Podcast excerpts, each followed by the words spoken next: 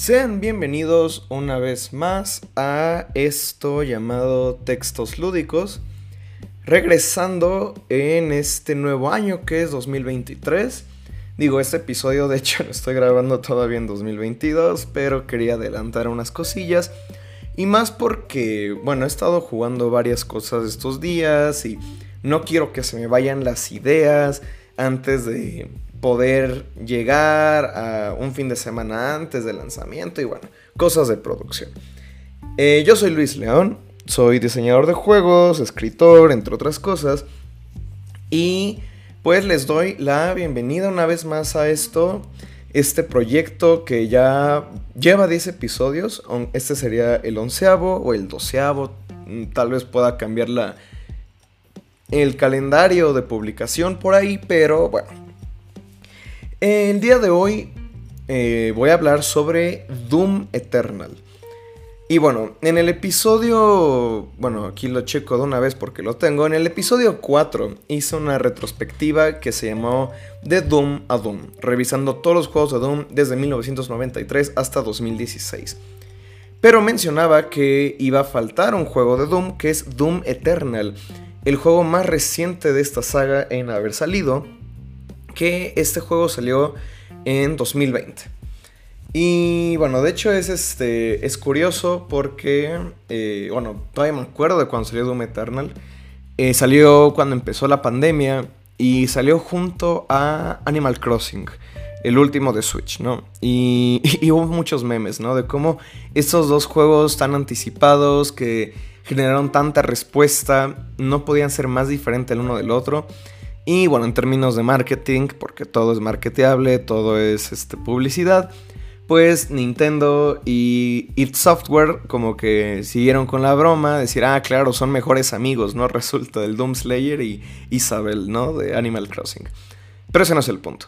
El punto es que Doom Eternal es, eh, si no me equivoco, el sexto juego. Bueno, sí, porque es Doom, Doom 2, Doom 64, que lo vamos a contar, Doom 3, Doom 2016 y Doom Eternal. Es el sexto juego de esta saga que eh, ya lleva muchos años, ¿no? Sino más o menos un cuarto de siglo. Eh, Doom Eternal es un juego muy interesante por muchas razones. Y es aquí donde podemos ahondar un poco más en cuestiones de Doom 2016 que tal vez no llegue a tocar en su momento cuestiones como el flujo de la jugabilidad o cuestiones de cómo Doom 2016 trataba de regresar como este sistema, por ejemplo, de eh, llaves coloridas, pero que realmente no era tanto como el primer Doom de eh, enfatizar la exploración, sino que es un juego mucho más lineal, ¿no? Doom 2016. Y de hecho Doom 2016 parece más Doom 3 que Doom original aunque esta es una conversación que probablemente a mucha gente le puede incomodar. Y también el hecho es que Doom 2016 ya empezaba a pavimentar el camino a un juego más orientado también a la historia. Eh, Doom 2016, de hecho, quiere que creas que no le importa su historia, pero realmente sí lo hace. Y eso es algo que ya comentaba en el podcast pasado. Y para terminar de cimentar esto, Doom Eternal está obsesionado con su propio lore. Doom Eternal empieza con cinemáticas, con mucho lore, con esa cuestión medieval de castillos, de reyes, de razas, que todo lo introduce por primera vez en este juego y tal vez por última vez en este juego, porque Doom Eternal se plantea como el final de la saga Doom, al menos de momento. Pero antes de seguir con Doom Eternal, el día de hoy quería hacer una especie de análisis doble. Quería hablar sobre Quake. Quake es un juego que salió en 1996 por parte de Software después de Doom 2. Y Quake tuvo un desarrollo muy problemático. Eh, mientras jugaba Doom Eternal, también me dio por jugar Quake porque la historia de los first person shooters es algo que siempre me ha interesado mucho. Es un género que disfruto bastante, más cuando están orientados a la historia o están orientados a una experiencia como tal vez más laberíntica, más este, inmersiva, que es una palabra que tal vez vamos a rescatar este mismo año en otro, en otro momento.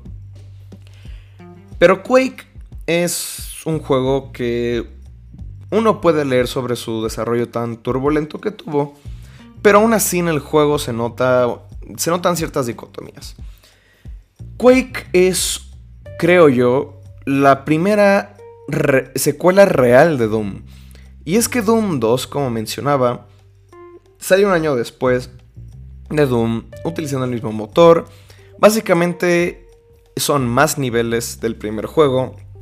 Y de hecho, como mencioné, a mí Doom 2 no me terminó de convencer. Siento que es un juego muy continuista, que apuesta más por la dificultad, por el hecho de ser difícil y que realmente no va mucho más allá. Creo que lo más interesante de Doom 2 es la estética, cómo trata de expandir el universo para que ahora tome lugar en el planeta Tierra, la famosa escopeta doble que no deja de ser increíble. Pero más allá de eso, Doom 2 es un juego que dice, ¿sabes qué? ¿Te acuerdas de Doom? Que salió el año pasado, fue un gran juego, fue súper exitoso, aquí vienen más niveles. Y claro que eso sería muy importante para eh, solidificar el legado de Doom. Pero Quake es el primer juego que trata de llevar esto más allá. Y Quake se pregunta, bueno, ¿qué más podemos hacer además de Doom? Y Quake responde diciendo, bueno, para empezar, ahora vamos a hacer un entorno realmente tridimensional. Aunque realmente no soy muy docto en estas cuestiones técnicas, sí he leído de cómo, bueno, Doom lo que hacía realmente es que no era un juego realmente 3D, sino que doblaba el, el, espacio, o sea, el motor gráfico básicamente lograba em, falsificar o dar esta ilusión del 3D que, bueno, Quake ya lo lleva a un entorno realmente 3D, ¿no? Y esto también permite el hecho de que ahora puedes voltear en el eje Y. Eh, en algún momento leía sobre cómo querían aprovechar ahora esta nueva dimensión y los niveles de Quake eh, son mucho más verticales, son niveles donde hay, hace falta voltear a, más lados para activar ciertas partes, ciertos em, botones, otras cosas. Y principalmente Quake quiere tener una nueva estética. De hecho, por ahí yo hacía esa analogía de cómo eh, podría compararse como Doom es de cierta manera Dark Souls y Quake es Bloodborne, tomando una, referencia más moderna, ¿no? Quake es un juego que va sobre eh, una estética medieval, medio Lovecraftiana, pero que al mismo tiempo tiene una especie de estética sci-fi que en la poca historia que tiene, es algo así como que en una nave espacial eh, de pronto llega una criatura, mata a los tripulantes y ahora persigues a esta criatura que no me termina de quedar claro si es Quake, se llama Quake o qué es Quake. Quake es más como una idea. Y lo persigues a este mundo de terror eh, medieval, de, fantasía, ¿no? Entonces Quake se trata de diferenciar de Doom ya con toda esta parte. Las armas no podrían ser más distintas, aunque sí hay, eh, creo que por ahí hay una escopeta. Hay como estas armas que, sueltan estas este, tachuelas. Están estos como rayos láser, pero que son más como steampunk de cierta manera. El diseño de las criaturas también como que van apuesta un poco más por el terror que Doom. Cosa que inmediatamente llama la atención. Y Quake también tiene una filosofía del ambiente muy distinta. Veía un análisis de este canal que se llama Run Signal, donde analiza como todas las secuelas de Doom. Y en una parte menciona muy de pasada Quake, diciendo que Quake pues es un juego que principalmente destaca como una pieza de ambiente. en, en, el sentido que, pues de hecho la música de Quake la hace Trent Reznor de Nine Inch Nails. Y pues más allá de eso es como, bueno, sí, estéticamente está interesante. Quake son cuatro mundos, cada uno con sus particularidades, pero no destaca mucho más allá de eso. Al menos en, el, en, la campaña principal. Claramente Quake es un juego extremadamente importante, ya que también ayuda mucho a generar este tipo de multijugador de arena, que más tarde sería una gran influencia en juegos como Halo y más adelante, pues bueno, sería muy importante en el desarrollo de ciertos juegos que hoy en día los podemos ver como en Overwatch o en este, ¿cómo se llama este juego? Eh, ay, este Apex League, no, Valorant. La verdad es que no tengo mucha idea de estos shooters más modernos, pero bueno. Eh, el punto es que Quake es un juego súper importante. Pero no, definitivamente no es Doom. Y aquí el problema es, y, que vamos a analizar con Doom Eternal, es ¿a dónde llevas Doom después de Doom? ¿Qué pasa después de que nos quedamos en este entorno sci-fi? Y, y Quake, aunque no es Doom, realmente, de nuevo, es la primera secuela importante de Doom. Porque es bueno, nosotros como software, ¿qué más podemos hacer? Y, al menos Quake tiene esta gran crisis de identidad, ¿no? Cuando tú lees sobre la historia de Quake, resulta que querían, o sea, bueno, como que todo esto nace de unas partidas de Dungeons and Dragons que tenían en It Software, donde tenían este personaje llamado Quake, que tenía como el martillo Mjolnir, el de Thor. Y realmente Quake querían que tuviera como más cuestiones RPG, que fuera un, juego donde pudieras hablar con personajes, remitiéndonos a esta reseña, ¿no? Que mencionaba en el episodio 4 sobre que decían, ¿qué pasaría si pudieras hablar con los demonios de Doom? Pues en Quake ibas a poder hablar con estos demonios o ibas a poder hablar con ciertos personajes que te iban a dar misiones. Y de hecho, como que el propio planteamiento de Quake trata de ser más abierto porque tú empiezas Quake y te dicen, bueno, puedes visitar estos cuatro mundos en a partir de este hub, pero realmente eh, como que se termina volviendo algo muy lineal, de que vas por el primer mundo y luego el segundo, tercero y cuarto en una sucesión, pues en orden, ¿no? Porque también va escalando la dificultad eh, adecuadamente. Entonces, eh, bueno, Quake ya es el resultado de una tensión que empezaba a surgir en id Software. Y It Quake es el último juego en donde participa John Romero antes de irse a hacer el famoso, o el infame, mejor dicho, Daikatana. Eh, Quake, de nuevo, es un juego que es entretenido, eh, resulta muy nostálgico, eh, o bueno, resulta placentero, al menos para mí, haber regresado como esta forma de diseño de niveles más, más está apropiado de esa época, más laberíntico, algo que nunca me dejé de fascinar. Pero de nuevo, más allá de eso, Quake siento que no termina de pararse bien sobre sus dos piernas, sobre, no tiene realmente una base tan sólida como la tiene Doom. Eh, que tiene estas grandes ideas temáticas, las tiene, pero no siento que logra desarrollarlas tan bien. Siento que no se vuelve tan inmediatamente icónico como lo puede hacer Doom y como lo ha seguido haciendo Doom, porque Quake se ha intentado resetear varias, bueno, está, Doom, está Quake 2 que lo trata de hacer más narrativo, luego Quake 3 que va más hacia el online, luego Quake 4 que es como el hermanito de Doom 3 eh, y hoy en el último juego que salió de Quake es Quake Champions, ¿no? Un juego que dicen que fue espantoso. Ahora, eh, ¿por, qué es, ¿por qué quería mencionar Quake? Además de porque quería hacer un mini análisis que tal vez, aunque se quedara en 10 minutos y porque no querías aprovechar un juego que haya jugado, creo que hay mucha resonancia con Doom Eternal. Porque Doom Eternal básicamente, así como Doom 2016, se planteaba como una especie de reboot o reimaginación del primer Doom, Doom Eternal en un inicio se plantea como una especie de sucesor espiritual o reimaginación de Doom 2. El primer nivel de Doom Eternal se llama Hell on Earth, que es el título que tiene Doom 2. Y empieza efectivamente en que estás en el planeta Tierra el infierno ha este, devorado como todo el, planeta Tierra, hay una resistencia, vas matando eh, criaturas, este... Y, hay muchas cosas. O sea, Doom Eternal en un inicio voy a admitir que no me estaba convenciendo mucho.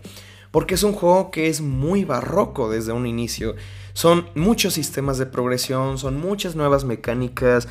Es un juego que de hecho, eh, según sus desarrolladores, está muy influenciado por el ajedrez. En el sentido que, mientras que el primer Doom, bueno, el Doom de 2016, se planteaba más como esta, eh, esta batalla visceral, esta sucesión de sangre y tripas, como más este, desenfadada. Doom Eternal te dice, oye, resulta que hay estos enemigos que solo puedes matarlos con ciertas armas o que son débiles de estas otras armas, y si no los matas, si no juegas como Doom Eternal quiere que tú juegues, You're gonna have a bad time. O sea, era una referencia a un episodio de South Park. Este, vas a tener un tiempo muy difícil. O sea, eh, la. Doom Eternal plantea muchos cambios de jugabilidad que pueden ser muy controversiales. De hecho, lo fueron en su momento. Y para mí fueron un gran choque.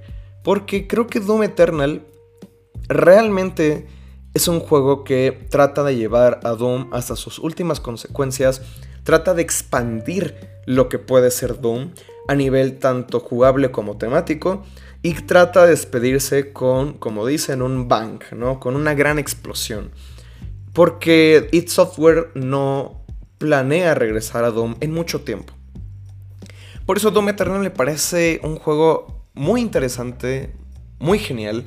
De hecho, creo que si no existiera, si no fuera porque mi Doom original me pareció un gran juego, que solamente se ha vuelto mejor con los años porque, en el sentido que sigue siendo un gran juego que para mí no ha envejecido, y por lo tanto creo que se puede denominar realmente un clásico, Doom Eternal me parecería el mejor de todos los Dooms, porque jugablemente me parece la mejor iteración de estas ideas, logra combinar eh, muy bien como la exploración, el combate, los sistemas de progresión, es un juego que se siente tan bien de jugar y que cuando realmente conectas con el juego y logras eh, encadenarte en los verbos que quiere que, hagas, es una experiencia frenética, hipnotizante. Y es un juego que eh, justamente en uno de sus... Bueno, vamos a llegar a los DLC más adelante. Pero había una parte de los DLC que, que, yo estaba pensando, wow, o sea, realmente este juego logra sacar como mi, mi cerebro primitivo, como que mis, mis instintos de reptil. Y, y llega un momento en el que tienes que tomar decisiones en cuestión de milisegundos, si no es que fracciones de milisegundo, donde tienes que voltear, disparar, apretar el, R3 para luego este, sacar como eh, las flamas y debilitar a los enemigos, sacar el escudo, tienes eh, nada más una vida extra, entonces tienes que asegurarte que no te maten, y luego tienes el martillo y tienes que hacer esto y esto y esto y esto y esto. Y de verdad me gustaría haber, poder, haber podido analizar toda la secuencia de botones que tomas en menos de un segundo. Doom Eternal es un juego que está tan bien diseñado que se vuelve prácticamente instintivo hacer estas cosas. Y claramente, claramente depende también del tipo de jugador. Yo también es que soy un jugador que llevo gran parte de mi vida jugando a videojuegos. Y, para, y realmente para esta clase de personas es que va dirigida esta clase de experiencia. Digo, remitiéndonos a, esta cuestión de cuando salió el juego y en 2020, en medio de la pandemia, prácticamente era como, bueno, tenemos dos lobos adentro de nosotros, ¿no? Doom Eternal o Animal Crossing. Y puede ser uno de los dos bandos, pero lo cierto, o los dos bandos al mismo tiempo, pero lo cierto es que Animal Crossing es una experiencia que es mucho más universal, más familiar y mientras que siento que cualquier persona puede entrarle a un Animal Crossing porque no requiere mucha destreza eh, motriz, aunque bueno, ya, ya después podríamos hablar de cómo Animal Crossing requiere otras cosas de, de cada persona. Doom Eternal es un juego que se vuelve muy inaccesible por esas cuestiones, ¿no? De que es un juego que tiene una cantidad barbárica de tutoriales y, y de nuevo, tienes que ser una persona, creo yo, que ha jugado a videojuegos durante años, ¿no? También porque Doom Eternal simplemente construye sobre el legado de Doom, en el sentido que eh, toma básicamente la idea de Doom original, decir, ah, bueno, o sea, es algo nuevo, pero al mismo tiempo construye sobre la nostalgia. Y Doom Eternal a nivel de texto me parece muy interesante de cómo está en esta línea constante entre la nostalgia y expandir en nuevos horizontes. Doom Eternal básicamente eh, es como un juego sumamente arcade que regresa a los diseños de armas originales del primer Doom, claramente modernizándolos, pero es el mismo diseño. Mientras que Doom, Doom 2016 decía, bueno, podemos hacer cosas distintas. Doom Eternal dice, ¿sabes qué? Los diseños son los mismos, los enemigos son los mismos, aunque hay enemigos nuevos los iconos para cada cosa, como la vida, como la armadura, las balas, todos son los diseños originales de 1993. Eh, y de hecho, eh, eh, regocija tanto en esta cuestión de, de, lo retro que incluso dice, ¿sabes qué? Doom Eternal quiere que sepas en todo momento que es un videojuego. Tanto que te mete esta mecánica de las vidas extra. Porque Doom Eternal es un juego tan difícil que te dice vas a necesitar sí o sí conseguir todas estas vidas extra porque te van a matar una y otra vez hasta que te familiarices realmente con el juego. Pero luego se me hizo súper interesante que Doom Eternal, aunque se presenta como este videogame de videogame, trata tan, pero tan... Em, se esfuerza mucho en presentarte esta historia. Que de nuevo dice, bueno, ¿qué pasa después de que el Doom Slayer regresa al planeta Tierra? Y, trata de contextualizar todos los juegos de Doom con una mitología que se saca de absolutamente de la nada y ya eso fue lo que a mí me, rompió, ¿no? en un inicio me rompió mucho. Antes de, realmente ignorarlo, dije, bueno, este... ¿Por qué? ¿Por qué Doom Eternal trata de hacer esto? Em, hay un gameplay que yo vi por ahí de John Romero que estaba jugando a Doom Eternal, ¿no? Y decía, bueno, ¿a dónde va a ir Doom Eternal después de Doom 2? O bueno, mejor dicho, ¿a dónde puede ir la saga de Doom después de Doom 2? Asumiendo que este, Doom Eternal iba a ser el segundo juego de tal vez más que iban a venir, ¿no? Pero Doom Eternal, de nuevo, es un juego que dice, vamos a hacer Doom 2, pero también Doom 3, Doom 4, Doom 5, vamos a, a expandir realmente el universo a, qué más podemos hacer con esta licencia. Y entonces de pronto te dice que había como esta raza de guerreros que vivían en otro planeta, que es de donde viene el Doom Slayer, a quien le dieron esta armadura, y estaban como estos güeyes que eran como parte de las cruzadas del universo, y eventualmente popularon el planeta Tierra, y que es de ahí donde vienen estos humanos. Y al mismo tiempo te dicen que en el infierno estaban como estas figuras que son como estas este, figuras religiosas que estaban como intrínsecamente anclados al, al, ¿cómo se llama? Al cielo, al heaven, esta figura religiosa, ¿no? Y, que ahí estaban como estos dioses que crearon el infierno y, y, y, y ¿qué? Doom Eternal te pone muchas páginas de texto que perfectamente podrías ignorar. Pero me pregunto, o sea, ¿de quién fue la idea de poner todas estas cosas? Y es ahí el único fallo que yo veo en Doom Eternal, de que a veces siento que es un juego que está peleando consigo mismo. Y dice, bueno, o sea, realmente podemos ser nada más Doom y, que el último juego de esta saga sea pues más tiritos.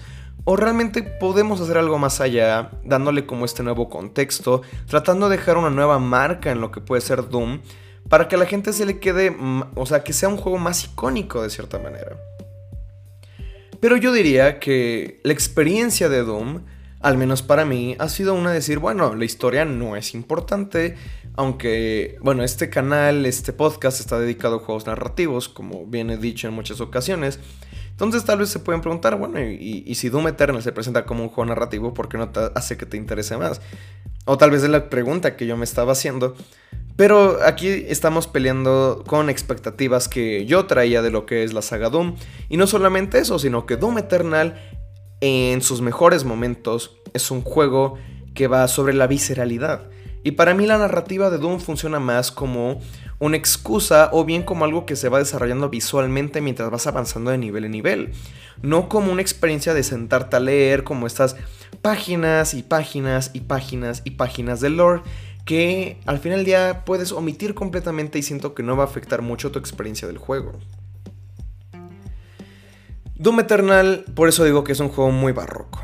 Eh, es un juego que como que sí es un tipo de experiencia muy primitiva, pero se construye sobre capas y capas, sobre capas de historia, sobre capas de jugabilidad, sobre estas, eh, estos sistemas que de pronto resulta que el Doom Slayer tiene como esta nave espacial y vas desbloqueando muchas cosas y, puedes ir como esta sala de entrenamiento y puedes como encontrar estos coleccionables por abrir estas recámaras opcionales y todo va anclado también con la historia porque resulta que el Doom Slayer después de Doom 64, que resulta que todo ese tiempo ha sido el mismo personaje que has estado encarnando, pero al mismo tiempo es como una figura simbólica, y al mismo tiempo, o sea, sí es como un personaje que, que llega a hablar, pero al mismo tiempo no tiene que hablar y...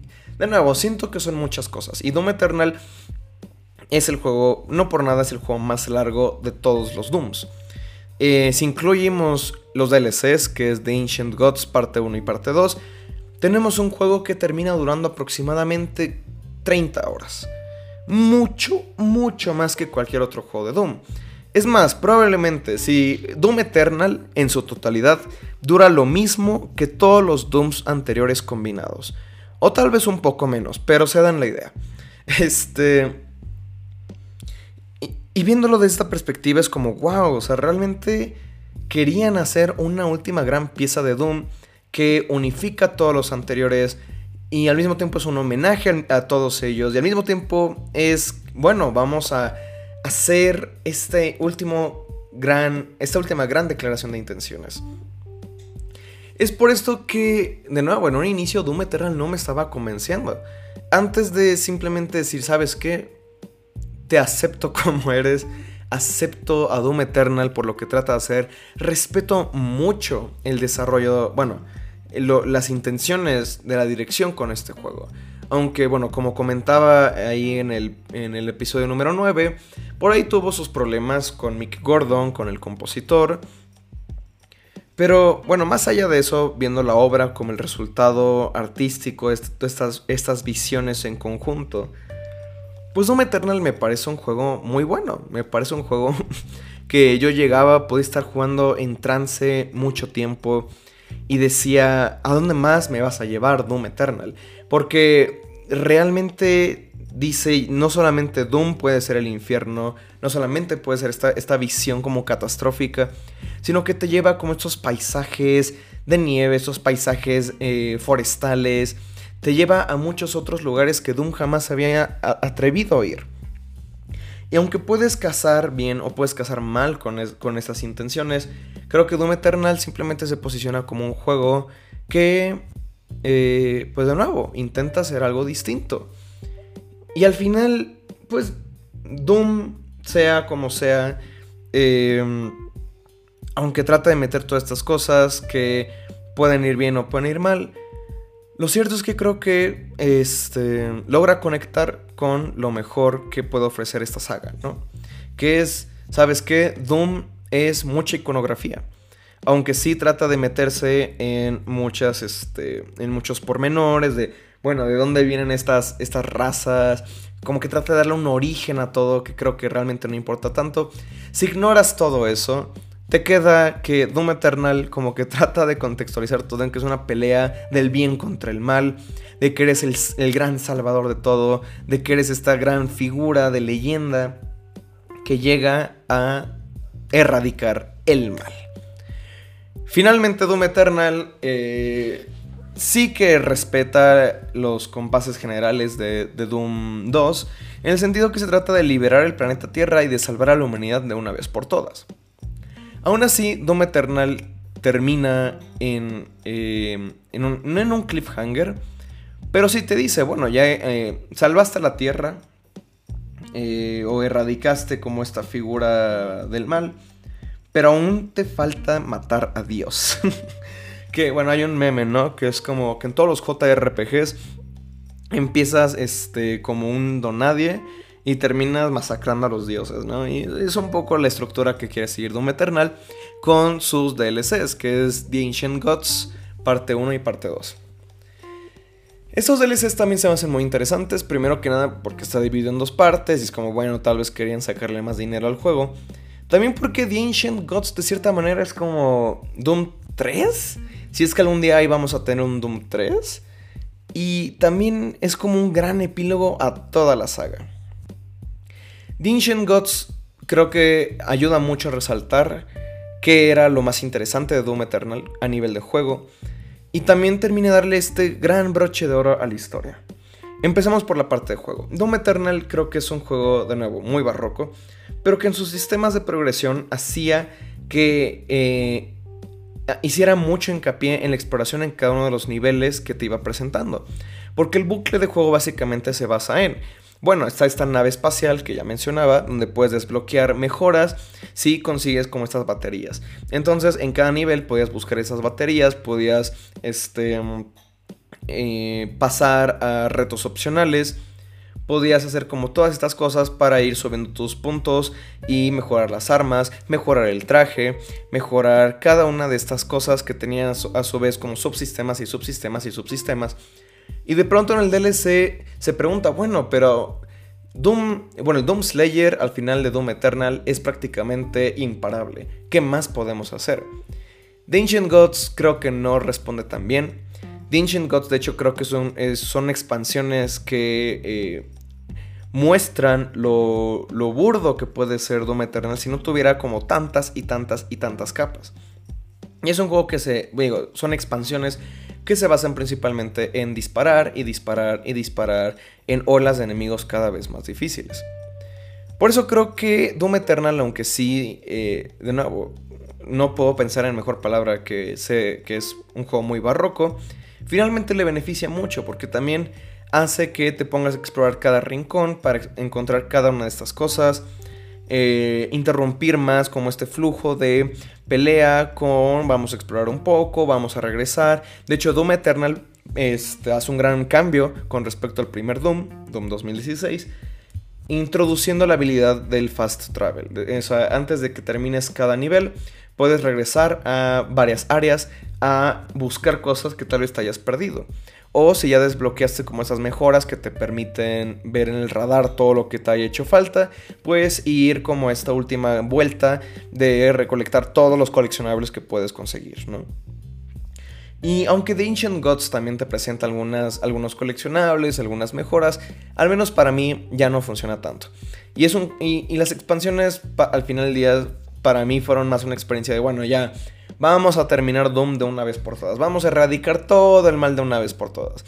Que eh, temáticamente es de lo que se tratan las expansiones.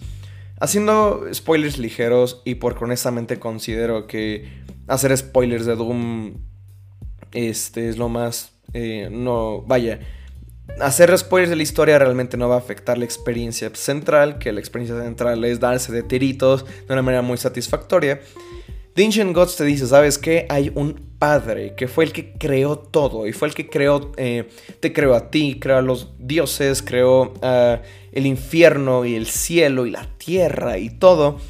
Y resulta que tú como Doom Slayer eres el espejo de este creador.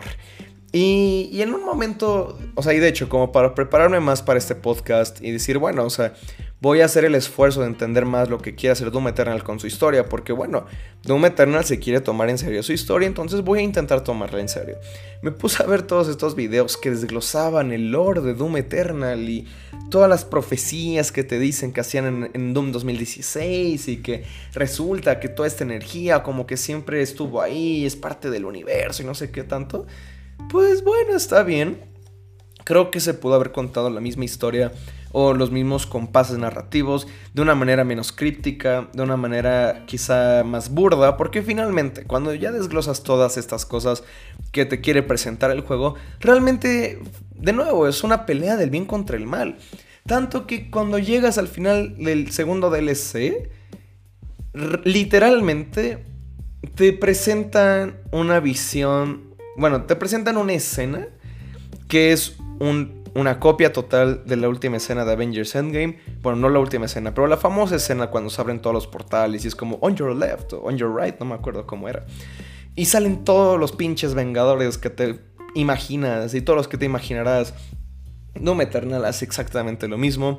Llega un personaje de la nada que salió hace muchas horas, si es que jugaste todo esto de corrido. Y empiezan a salir muchos portales y salen como el, ejército del bien contra el ejército del mal. Pero al mismo tiempo el Doom Slayer se presenta como esta fuerza que va más allá del bien y el mal. Y es como esta, este punto medio, ¿no? De que es un güey que puede asesinar, puede masacrar absolutamente todo.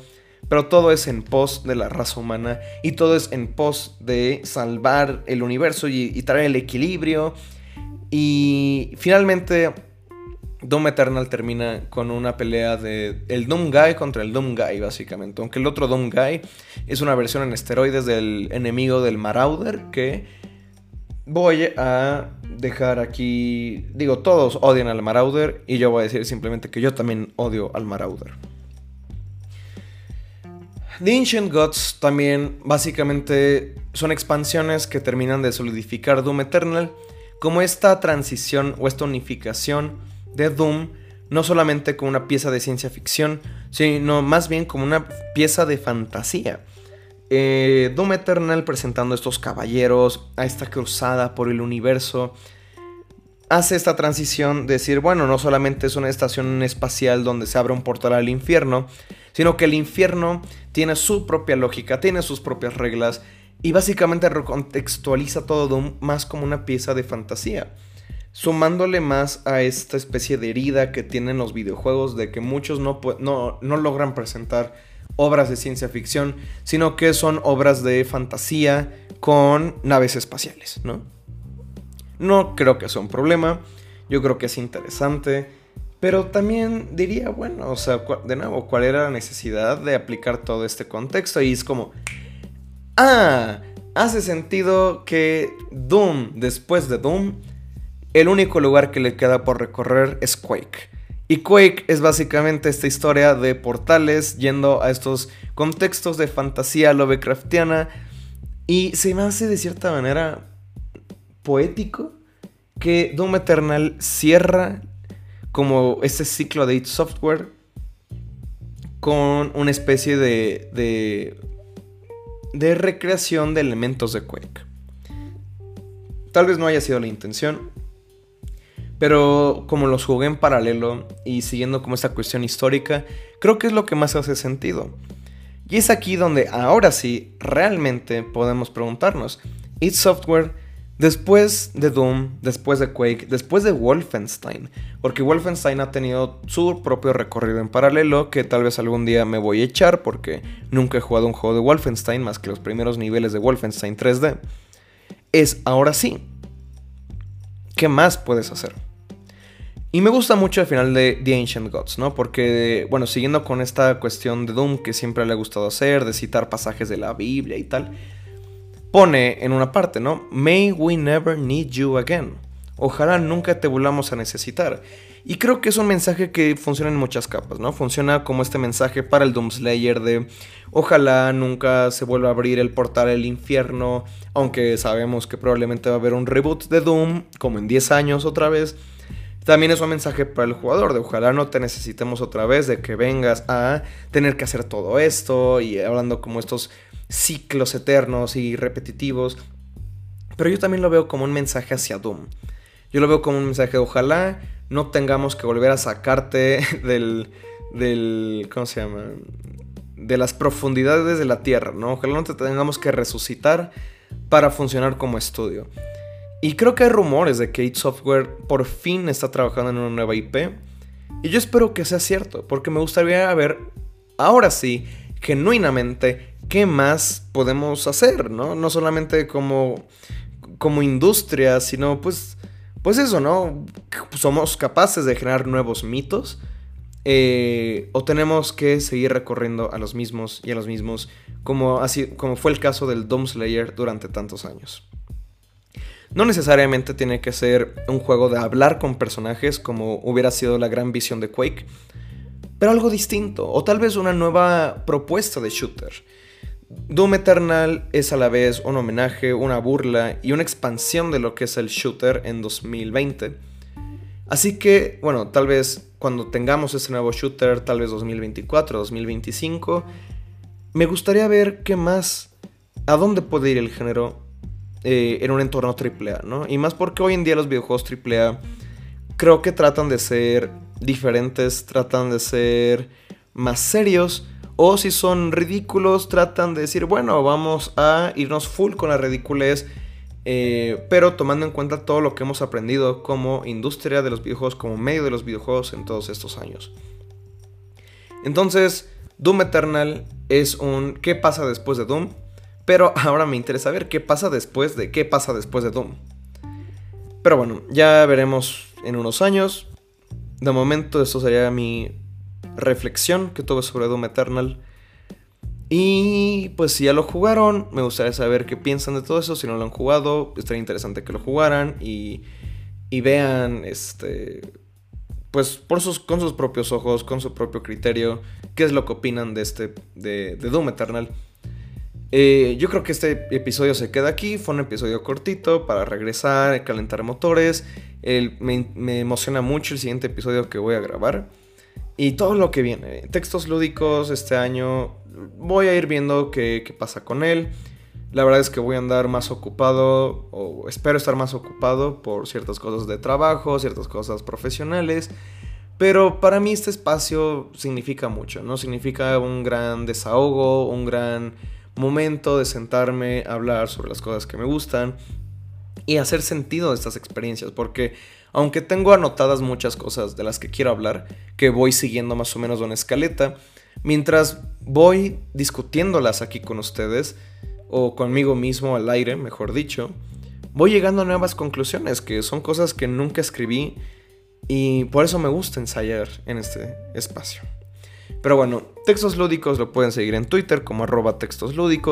En Instagram está como textos.lúdicos. Mis cuentas personales son arroba león, guion bajo 779 o sin el guion bajo, dependiendo si están en Twitter o en Instagram. Y pues denle follow al podcast. Está en Spotify, está en Google Podcasts, está en Apple Podcasts. Y nos veremos en el siguiente episodio de Textos Lúdicos. Muchas gracias por haber escuchado. Chao, chao.